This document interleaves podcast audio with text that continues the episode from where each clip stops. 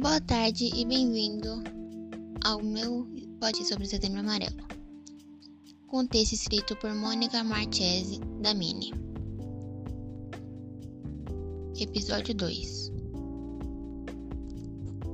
Recentemente vimos que foi a, o que foi a repercussão do jogo da Baleia Azul.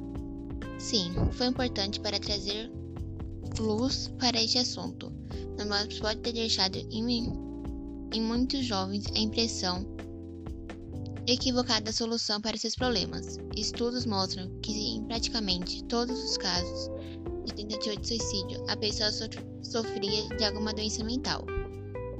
Acontecimentos como rompimentos afetivos, paixões não correspondidas, bullying, cyberbullying, que ocorreram, a, ocorreram agora por grupos de WhatsApp ou Facebook, ser excluído, ridicularizado, exposto ao grupo, ter fotos postadas as quais posteriormente se arrependem e se envergonham, e transtornos mentais associados são fatores de risco, dependendo da, da resiliência que esses jovens têm diante das adversidades da vida.